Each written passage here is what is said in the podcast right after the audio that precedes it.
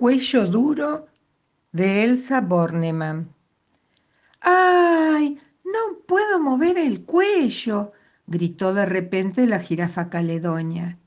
Y era cierto, no podía moverlo ni para un costado, ni para el otro, ni hacia adelante, ni hacia atrás. Su larguísimo cuello parecía almidonado. Caledonia se puso a llorar. Sus lágrimas cayeron sobre una flor. Sobre la flor estaba sentada una abejita. Llueve, exclamó la abejita y miró hacia arriba.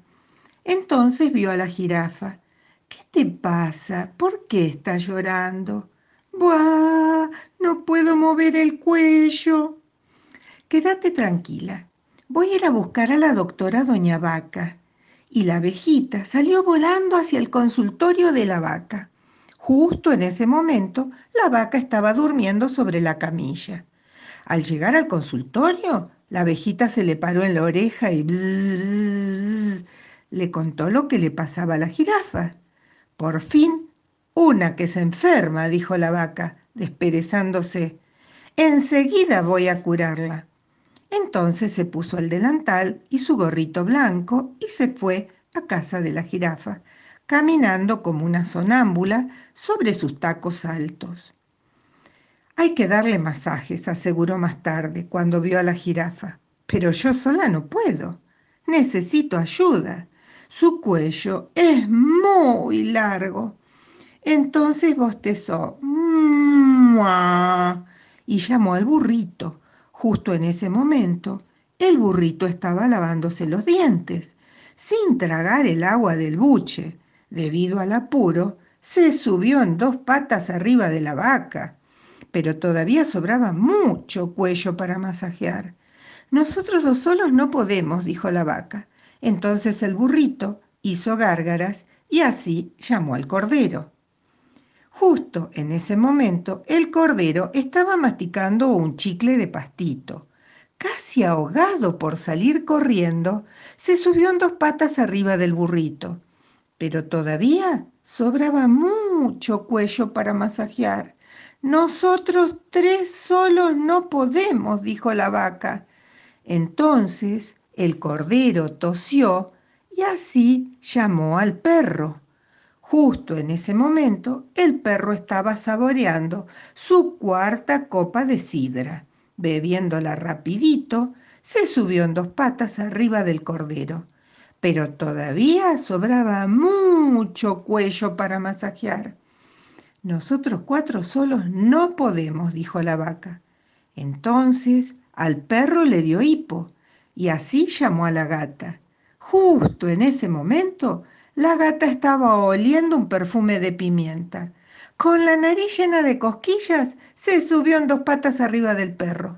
Pero todavía sobraba mucho cuello para masajear.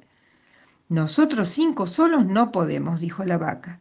Entonces la gata estornudó, así llamó a don Conejo. Justo en ese momento don Conejo estaba jugando a los dados con su coneja y sus conejitos. Por eso se apareció con la familia entera, esposa y los veinticuatro hijitos en fila. Todos ellos se treparon ligeritos, saltando de la vaca al burrito, del burrito al cordero, del cordero al perro y del perro a la gata. Después don Conejo se acomodó en dos, patas arriba de la gata y sobre don Conejo se acomodó su señora y más arriba, también uno encima del otro, los veinticuatro conejitos. Ahora sí, los masajes, gritó la vaca. ¿Están listos, muchachos? Sí, doctora, contestaron los 30 animalitos al mismo tiempo. A la una, a las dos, a las tres. Y todos juntos comenzaron a masajear el cuello de la jirafa caledonia al compás de una zamba, porque la vaca dijo que la música también era un buen remedio para calmar los dolores.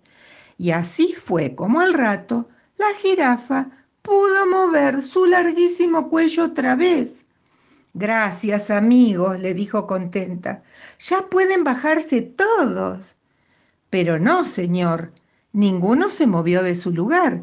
Les gustaba mucho ser equilibristas. Entonces, tal como estaban, uno encima del otro, la vaca lo fue llevando a cada uno para su casa. Claro que los primeros que tuvieron que bajarse fueron los conejitos para que los demás no perdieran el equilibrio. Después se bajó la gata, más adelante el perro, luego el cordero y por último el burro. Y la doctora Vaca volvió a su consultorio caminando, muy oronda, sobre sus tacos altos. Pero ni bien llegó, se quitó los zapatos, el delantal y el gorrito blanco y se echó a dormir sobre la camilla. Estaba cansadísima.